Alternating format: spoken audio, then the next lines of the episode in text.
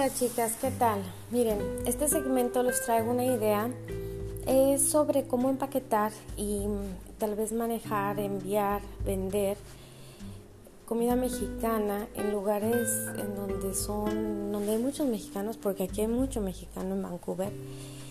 Lo único que tienes que hacer es un poco de investigación en donde se encuentran las tiendas mexicanas y hacer tu marketing en Facebook y en diferentes mercados, este, donde existen, donde hay diferentes mercados para que te anuncies.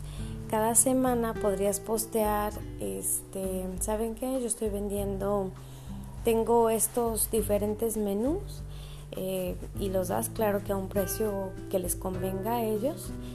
Eh, y tú les das exactamente lo que van a cocinar. Por ejemplo, si ellos tienen ganas de unos chilaquiles, tú ya sabes en dónde conseguir los totopos o, o es más, tú los haces homemade y este haces la salsita que es del tú te avientas la salsita haces con los chiles mexicanos tú ya sabes en dónde conseguirlos empaquetas la salsa y eh, le llevas ya nada más para que ellos preparen con el queso y todo o sea ya nomás lleguen y lo pongan en la olla ya sabes así como este lo hagan súper rapidísimo o de plano nada más les pues les vendes los chiles y que ellos preparen totalmente su salsa, sus jitomates, o sea, les pones todo en esta cajita, le sacas la foto, la mandas a Facebook y la promocionas a un precio.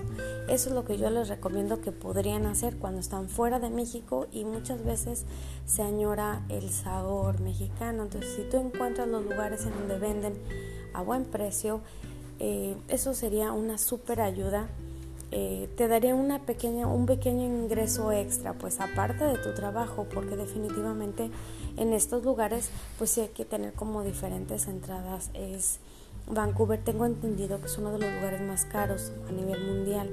Entonces, sí es importante tener como diferentes entradas, pues porque no te vaya a hacer falta y si tienes ganas de ir también pasártela bien y comprar cosas y así. Espero que les haya servido el segmento. Este, pues nos vemos hasta la próxima. Bye chicas.